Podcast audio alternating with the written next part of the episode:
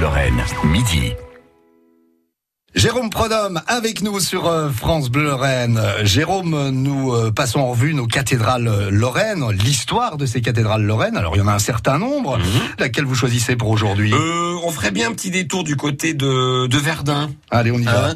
Euh, la cathédrale de Verdun, qui est vraiment pour le coup intimement liée à l'histoire de Verdun. S'il n'y avait pas de cathédrale, il n'y aurait pas de Verdun. Ouais. Vous voyez? Puisque, alors c'est vrai que euh, Verdun, c'est un site gallo-romain. Hein. Verdunum, ça veut dire en gros la grosse falaise blanche. Bon, euh, ils ont euh, très très vite les chrétiens euh, installé. Verdun était une ville un peu costaud déjà euh, à l'époque des gallo-romains.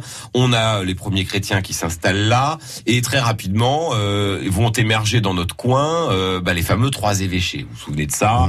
Metz, Toul et Verdun, qui sont des évêchés indépendants à la fois du roi de France, à la fois du duc de Lorraine. Ils dépendent du Saint-Empire romain germanique. Les évêques à Verdun, à Toul, à Metz, sont des seigneurs. C'est-à-dire qu'ils sont à la fois un peu comme le Vatican aujourd'hui. Ouais. C'est-à-dire qu'ils ont à la fois le pouvoir temporel, euh, spirituel, c'est le chef religieux, et temporel. Ils ont une armée, euh, à une époque ils battent monnaie, et la cathédrale, bah, c'est un peu l'emblème de tout ça, vous voyez. Alors euh, à Verdun, euh, euh, elle est très ancienne, elle date, euh, les, les, pro- les plus anciennes parties qu'on a euh, datent du euh, du 11e siècle parce qu'elle a déjà été beaucoup abîmée. hein. Euh, on sait qu'il y avait déjà un bâtiment dédié à Notre-Dame en l'an 990. Ah oui, effectivement. Et il y en avait sûrement un autre avant, euh, au moment de ce fameux traité de Verdun, euh, en l'an 843, qui a donné naissance, à la France, à la Lotharingie, qui va devenir la Lorraine. Nous, on est une sorte de moignon, un joli moignon, mais un moignon hein, de la Lotharingie. Et puis, euh, la Germanie, qui va devenir l'Allemagne. Tout ça a lieu à Verdun,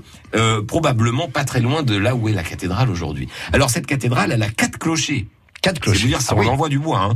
Euh, alors à Toul, c'est rigolo parce qu'il y a un peu le même, la même idée, sauf qu'ils n'ont pas fini les deux euh, clochers euh, Suivant. euh, prévus. Et, et, et c'est pas plus mal. Moi, je trouve que la, la forme de la cathédrale de Toul, elle va vers le haut comme ça. Mhm. Alors euh, à Verdun, les tours sont beaucoup plus fines que celles de, de Toul. Elle s'érige en hauteur. Elle est blanche cette cathédrale. Moi, j'y ai vécu un moment extraordinaire. Je vais vous dire, c'était euh, en, mille- en 2007 de Mhm. mémoire.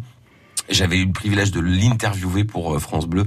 Barbara Hendricks qui était venue, vous savez qu'elle avait chanté à Sarajevo, elle a- et elle est venue chanter pour le 90e anniversaire de Verdun. Mhm. On avait été le soir même à l'ossuaire de Douaumont. Il faisait, c'était en février. Nappe de brouillard, la terre martyrisée. Hein, c'est comme un endroit qui vous prend au cœur, hein, l'ossuaire. Ah oui. Euh, elle avait chanté, on était peut-être une cinquantaine dans la chapelle de l'Ossuaire, et euh, avec les drapeaux euh, dans le silence, et elle avait ranimé l'une des deux flammes de, de, de l'Ossuaire, et puis ensuite la cathédrale où elle avait chanté l'hymne euh, européen et la Marseillaise. l'acoustique. C'était bouleversant. Vraiment cette cathédrale. Et puis ça nous rappelle un truc aussi pour finir. La cathédrale de Metz, de Verdun, c'est l'occasion de revisiter Verdun. Parce que vous savez, on dit toujours Verdun la martyre, c'est vrai, et on doit se souvenir de la bataille de Verdun, 300 000 morts, 150 000 dispar euh, euh, corps qui sont dans l'ossuaire de, de, de Douaumont. Mais on doit aussi se rappeler que Verdun, c'est très joli. C'est vraiment sympa parce que vous avez la cathédrale, elle est dans une vieille ville, un peu comme Bar-le-Duc. C'est Bar-le-Duc avec une cathédrale. Mhm. J'exagère un peu. D'ailleurs, en plus, vous savez que Bar-le-Duc et Verdun sont pas toujours très potes. Allez, Mais tout ça pour la dire que voilà, vous avez une balade dans les vieilles rues. Il y a des hôtels particuliers magnifiques parce que qui dit évêque dit euh, grande famille et grande fortune.